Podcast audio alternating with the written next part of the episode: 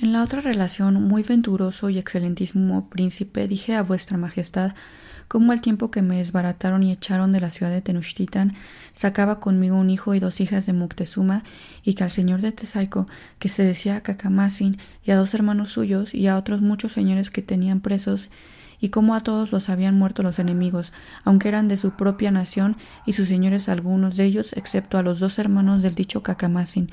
que por gran ventura se pudieron escapar, y el uno de estos dos hermanos, que se decía Ipaxúchil y en otra manera Cucascasin, al cual de antes yo en nombre de vuestra majestad, en comparecer de Moctezuma, había hecho señor de esta ciudad de Tesaico y provincia de Aculuacan, al tiempo que yo llegué a la provincia de Tazcaltecal, teniéndolo en son de preso, se soltó y se volvió a la dicha ciudad de Tesaico, y como ya en ella habían alzado por señor a otro hermano suyo, que se dice Guanacasin, de que arriba se ha hecho mención, dicen que hizo matar al dicho Cucascasin su hermano, de esta manera que como llegó a la dicha provincia de Tesaico, las guardas lo tomaron e hicieronlo saber a Guanacasin su señor, el cual también lo hizo saber al señor de Tenochtitlan, el cual, como supo que el dicho Cucascasin era venido, creyó que no se pudieron haber soltado y que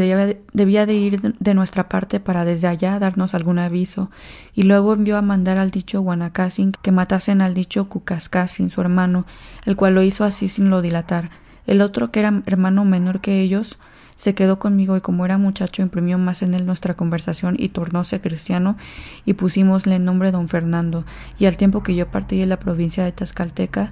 para estos de México y Tenochtitlan déjele ahí con ciertos españoles y de lo que con él después sucedió adelante haré relación a vuestra majestad.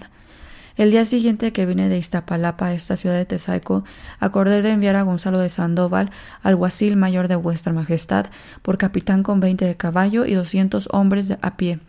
entre ballesteros y escopeteros y rodeleros para dos efectos muy necesarios. El uno, para que echasen fuera de esta provincia a ciertos mensajeros que yo enviaba a la ciudad de Tezcaltecal, para saber en qué términos andaban los trece bergantines que ahí se hacían y proveer otras cosas necesarias, así para los de la villa de la Veracruz como para los de mi compañía, y el otro para asegurar aquella parte para que pudiesen ir y venir los españoles seguros, porque por entonces ni nosotros podíamos salir de esta provincia de Aculuacan sin pasar por tierra de los enemigos, ni los españoles que estaban en la villa y en otras partes podían venir a nosotros sin mucho peligro de los contrarios mandé al dicho alguacil mayor que después de puestos los mensajeros a salvo llegase a una provincia que se dice Calco, que confina con esta de Aculuacan, porque tenía certificación que los naturales de aquella provincia, aunque eran de la liga de los Culúa, se querían dar por vasallos de vuestra majestad y que no lo osaban hacer a causa de cierta guarnición de gente que los de Culúa tenían puesta cerca de ellos. Y el dicho capitán se partió y con él iban todos los indios de que habían traído nuestro fardaje y otros que habían venido a ayudarnos y habían habido algún despojo en la guerra. Y como se adelantaron un poco adelante, el dicho capitán creyendo que con venir en la resaca los españoles, los enemigos no se harían salir a ellos, como los vieron los contrarios que estaban en los pueblos de la laguna y en la costa de ella, dieron en la resaca de los Tazcaltecal y quitáronles el despojo, y aún mataron algunos de ellos, y como el dicho capitán llegó con los de caballo y con los peones, dieron muy reciamente en ellos y alaciaron y mataron muchos. Y los que quedaron desbaratados se acogieron al agua y a otras poblaciones que están cerca de ella, y los indios de Tazcaltecal se fueron a su tierra con lo que les quedó, y también los mensajeros que yo enviaba, y puestos todos en salvo, el dicho Gonzalo de Sandoval siguió su camino para la dicha provincia de Calco, que era bien cerca de ahí. Otro día de mañana juntóse mucha gente de los enemigos para los salir a recibir y puestos los unos y los otros en el campo, los nuestros arremetieron contra los enemigos y desbaratáronles dos escuadrones con los de caballo, en tal manera que en poco rato les dejaron el campo y fueron quemando y matando en ellos. Y fecho esto y desembarazado aquel camino, los de Calco salieron a recibir a los españoles y los unos y los otros se holgaron mucho, y los principales dijeron que me querían venir a ver y hablar, y así se partieron y vinieron a dormir a Tesaico, y llegados vinieron ante mí aquellos principales con dos hijos del señor de Calco, y dieronnos obra de trescientos pesos de oro en piezas, y dijéronme cómo su padre era fallecido y que al tiempo de su muerte les había dicho que la mayor pena que llevaba era no verme primero que muriese, y que muchos días me había estado esperando, y que les había mandado que luego como yo a esta provincia viniese, me viniesen a ver y me tuviesen por su padre, y que como ellos habían sabido de mi venida a aquella ciudad de Tesaico, luego quisieran venir a verme, pero que por temor de los Culúa no habían osado y que tampoco entonces osarán venir si aquel capitán que yo había enviado no hubiera llegado a su tierra,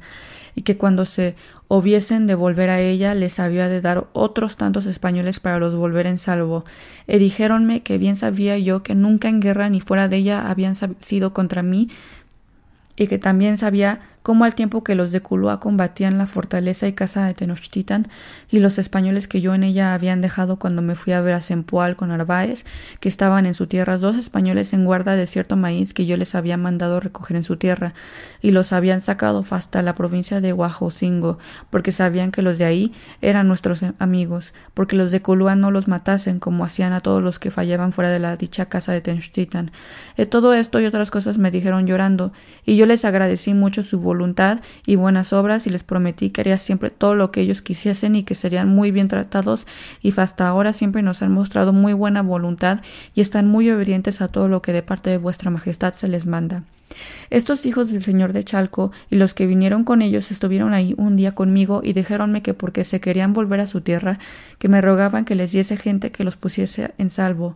y Gonzalo de Sandoval con cierta gente de caballo y de pie se fue con ellos, al cual dije que después de los haber puesto en su tierra, se llegase a la provincia de Tazcaltecal y que trujese consigo a ciertos españoles que ahí estaban y aquel don Hernando, hermano de Cacamacin, de que arriba he hecho mención. Edende a cuatro o cinco días el dicho alguacil mayor volvió con los españoles y trujo al dicho don Fernando conmigo. Edende a pocos días supe cómo por ser hermano de los señores de esta ciudad le pertenecía a él el señorío, aunque había otros hermanos. He así por esto como porque estaba esta provincia sin señor a causa de Guanacosin, señor de ella, su hermano, la había dejado y ídose a la ciudad de Tenochtitlan y así por estas causas como porque era muy amigo de los cristianos yo, en nombre de vuestra majestad, fice que lo recibiesen por señor en los naturales de esta ciudad, aunque por entonces había pocos en ella, lo ficieron así, y desde ahí adelante le obedecieron y comenzaron a venirse a la dicha ciudad y provincia de Aculhuacan, muchos de los que estaban ausentes y huidos, y obedecían y servían al dicho don Fernando, y de ahí adelante se comenzó a reformar y poblar muy bien la dicha ciudad.